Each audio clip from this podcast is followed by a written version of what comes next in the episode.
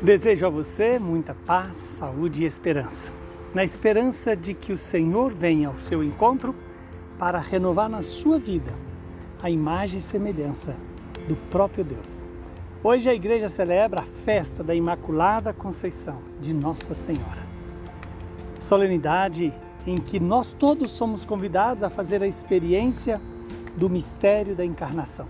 Deixar a palavra se encarnar em nós o Evangelho é Lucas 1, 26 a 38.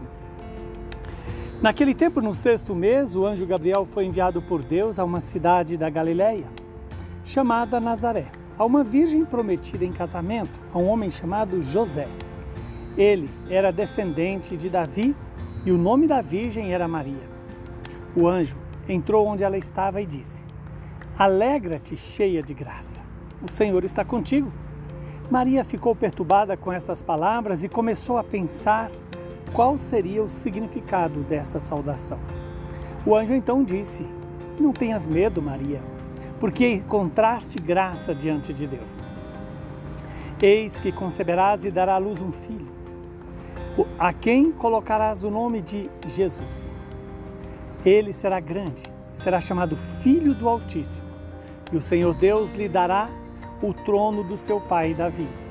Ele reinará para sempre sobre os descendentes de Jacó e o seu reino não terá fim. Maria perguntou ao anjo: Como acontecerá isso se eu não conheço homem algum? O anjo respondeu: O Espírito virá sobre ti e o poder do Altíssimo te cobrirá com a sua sombra. Por isso, o menino que vai nascer será chamado Santo, Filho de Deus. Também Isabel, a tua parenta, concebeu um filho na velhice. Este já é o sexto mês daquela que era considerada estéril, porque para Deus nada é impossível. Maria então disse: Eis aqui a serva do Senhor. Faça-se em mim segundo a tua palavra. E o anjo retirou-se. Palavra da salvação. Que esta palavra se cumpra em nossas vidas e em nosso favor. Estamos diante de um evangelho que é, na verdade, um projeto de vida. É o projeto de vida que Deus tem para mim e tem para você. E Maria, que é, ao mesmo tempo, escolhida por Deus, é aquela que faz presente qual deve ser a atitude da humanidade diante da palavra que o Senhor nos anuncia.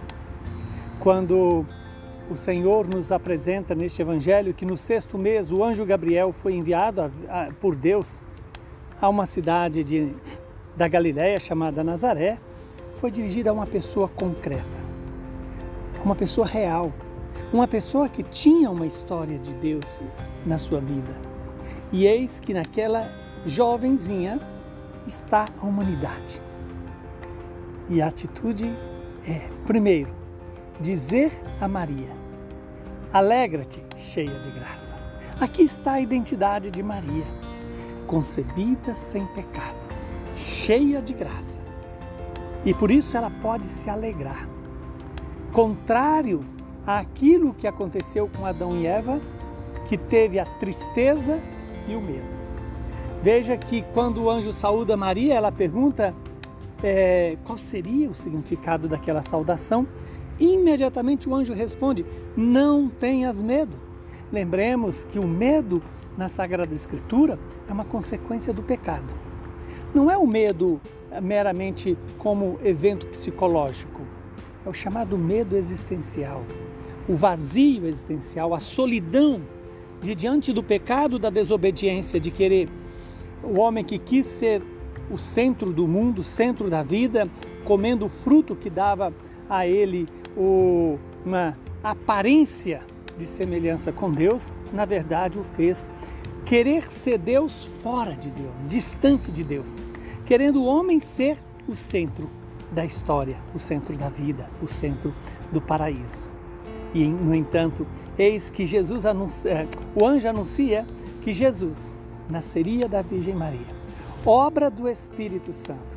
É a força do Espírito que cobre Maria e assim esse filho será santo, será filho do Altíssimo e terá o, o trono de Davi, nosso Pai.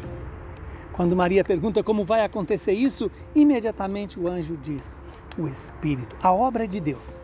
O Espírito virá sobre ti, o poder do Altíssimo te cobrirá com a sua sombra. Por isso, esse menino será chamado o Filho de Deus. E é esse Filho de Deus que assume os meus e os seus pecados na cruz, paga infinitamente esse pecado que eu fiz, que você faz. E o Senhor vem trazer-nos qual deve ser a nossa atitude, a mesma de Nossa Senhora. Porque para Deus nada é impossível. E aí Maria então diz: Eis aqui a serva do Senhor, faça-se em mim segundo a sua palavra. Que essa seja a minha e a sua oração de todos os dias. Faça em mim, Senhor, o que for desejo, o que for a sua vontade.